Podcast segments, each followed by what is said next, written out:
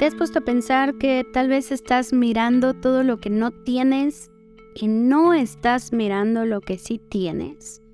Y sería más triste darte cuenta que por estar mirando eso que no tienes o eso que te hubiese gustado que pasara, no te está permitiendo tomar lo que sí tienes.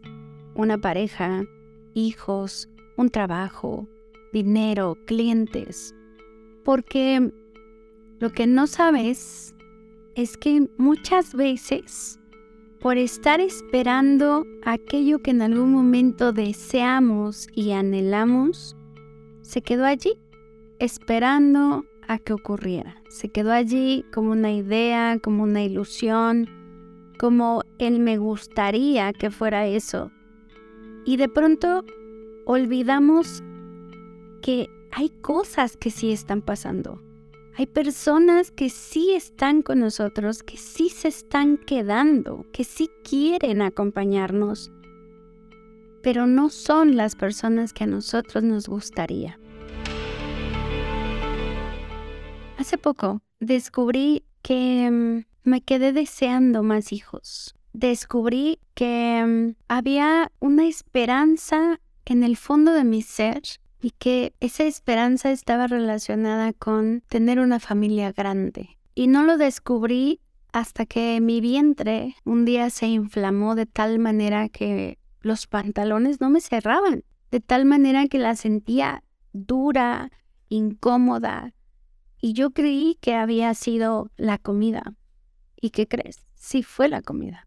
Recordé que días atrás había comido queso, lácteos, y yo ya llevaba mucho tiempo que no los consumía, pero de pronto apareció ese antojo incontrolable por el lácteo y me di el permiso de consumirlo sin culpa, pero mi cuerpo no lo recibió como yo hubiese querido. Pero gracias a esa inflamación, gracias a ese alimento que generó esta reacción en mi estómago, pude mirar que mm, había una historia allí que no había soltado. Un día alguien le preguntó a Miguel que si se había quedado con ganas de tener más hijos y él respondió muy seguro no. Yo me siento feliz con los hijos que tengo, me siento feliz con la cantidad de integrantes que somos. Y de pronto salió mi yo escandalosa diciendo yo sí me quedé con ganas de cuatro más. Y en ese momento mi mente explotó. ¿En serio? ¿En serio estás queriendo tener más hijos?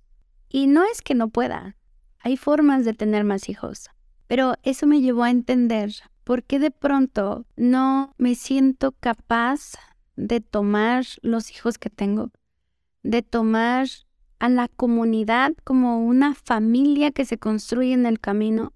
Pero eso también me llevó a reflexionar sobre desde qué historia me operé para ya no tener más hijos desde qué historia dije sí a la salpingoclasia. Pero no solo la operación en mí, sino la operación también en Miguel. Desde qué historia manipulé para que Miguel tampoco pudiera tener más hijos. Y platicándolo con él después de este descubrimiento, después de llorar, después de darme cuenta que, que me estaba mintiendo, que no había terminado de tomar la familia que hoy tengo, porque había una parte de mí que anhelaba una familia grande, que anhelaba más hijos. Y cuando lo platico con él, pues también me di cuenta que mm, el momento en el que ocurre la operación, él y yo estábamos pasando por una situación muy difícil.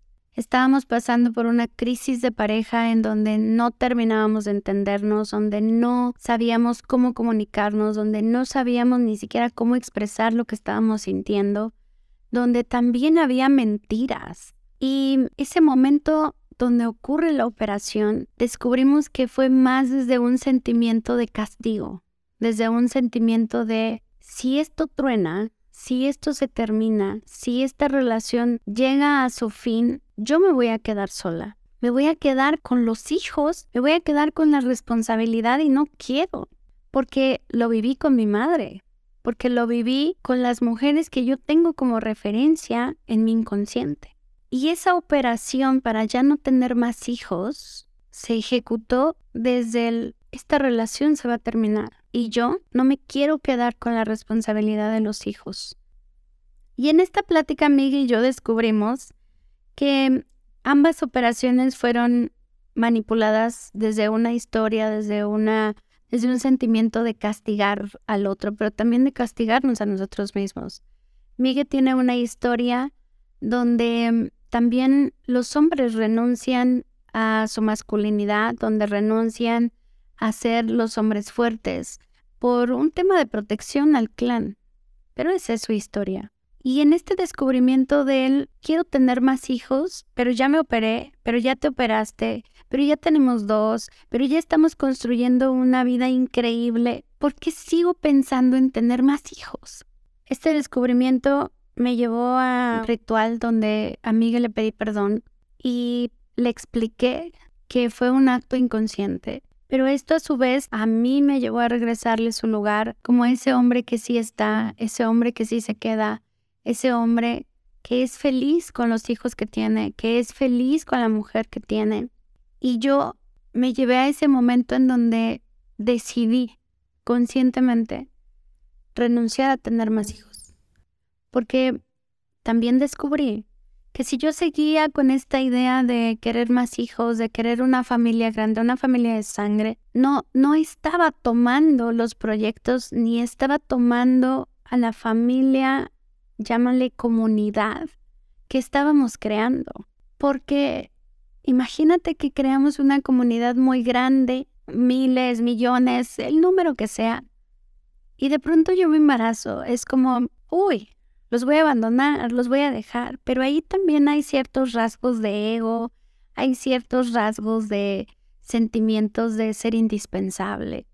Así que este descubrimiento de qué sigues mirando que te hubiese gustado que pasara y que no te estás dando cuenta que te está limitando a tomar lo que sí tienes. ¿Cuántas cosas estás dejando pasar por esa espera inconsciente de algo que ya no va a pasar? Lo platicaba con uno de mis grupos y varias mujeres también descubrieron que había momentos que no terminaban de procesar un aborto, un examor, una pérdida muy significativa para ellas. Y ahí fue donde descubrimos que el estar esperando que algo pase cuando muy en el fondo sabemos que ya no va a pasar, inevitablemente eso nos va a llevar a darle la entrada al dolor, darle la entrada al sufrimiento, darle la entrada a emociones que estamos reprimiendo sin darnos cuenta con comida, con alcohol, con sexo, con dormir en exceso. Y yo hoy te puedo decir que ya renuncié a esa posibilidad de crear una familia de sangre de ocho o de diez integrantes, porque claro, esa familia grande la tengo grabada cuando era niña. Esa, esa imagen de la familia grande se grabó en mí cuando convivíamos en casa de los abuelos, en las navidades, en los cumpleaños, más de 100 personas cantando las mañanitas, más de 40 primos rompiendo piñatas. Y es esta sensación de, órale, es padrísimo convivir en una familia de ese tamaño. Y eso no lo he dejado ir. Bueno, no lo había dejado ir hasta que apareció gracias a la inflamación de mi vientre. Porque al final el vientre representa cuánto somos capaces de crear, cuánta vida somos capaces de dar a través de proyectos, relaciones, hijos, y hoy esa espera de tener más hijos desapareció. Y me siento plena, me siento ligera. El poder hablar conmigo y poderle expresar pues este sentimiento de culpa por habernos operado sin la conciencia, sino desde el castigo, fue también muy liberador, porque el acto de operarnos implica aniquilar una parte de nosotros. Y no es que no tengamos que operarnos, pero no es lo mismo operarte para no tener más hijos desde un, tema de conciencia, desde un tema de aceptación, desde un mutuo acuerdo, desde algo que se platica, desde el amor, desde un acto de ofrenda a los ancestros, a operarnos desde el castigo, desde el me quiero proteger, desde el no me quiero quedar sola, desde el no me quiero hacer cargo yo, desde esta relación va a terminar en algún momento, desde el quiero castigarlo también a él. Así que la reflexión que yo te puedo dejar es que hoy mires cuántas cosas no terminas de tomar, a cuántas personas no terminas de darle la bienvenida a tu vida por estar esperando que alguien vuelva, por estar esperando que se convierta en alguien que tal vez eso no va a pasar, por no darte este chance de, de sentir el duelo por una pérdida significativa en tu vida, pero sobre todo que tú logres identificar desde dónde, desde qué historias, desde qué sentimientos, desde qué creencias tú estás construyendo una realidad. Hoy yo estoy lista para abrazar a mi comunidad, para abrazar a estas personas que llegan a nosotros a buscando respuestas. Estoy lista para abrazarlos y darles la bienvenida y entregarme en la totalidad y entregarme libre de una espera de algo que ya no va a pasar. Hoy estoy lista para seguir en este camino, pero esta vez desde la disposición de entregarme completa. Y bueno, em, te comparto esto porque es algo que a mí me movió muchísimo y deseo que em, en tu vida haya resonado algo y pues nada, vámonos a seguir teniendo un gran día. Deseo que tú encuentres claridad y deseo que las personas que se crucen en tu camino sean los mensajeros indicados para que tú hagas este proceso de conciencia y te cuestiones qué no estás tomando por seguir esperando que algo pase y que eso no va a pasar. Nos escuchamos en el próximo episodio. Te dejo un abrazo enorme y bienvenida, bienvenido a esta comunidad de personas que queremos un mundo mejor.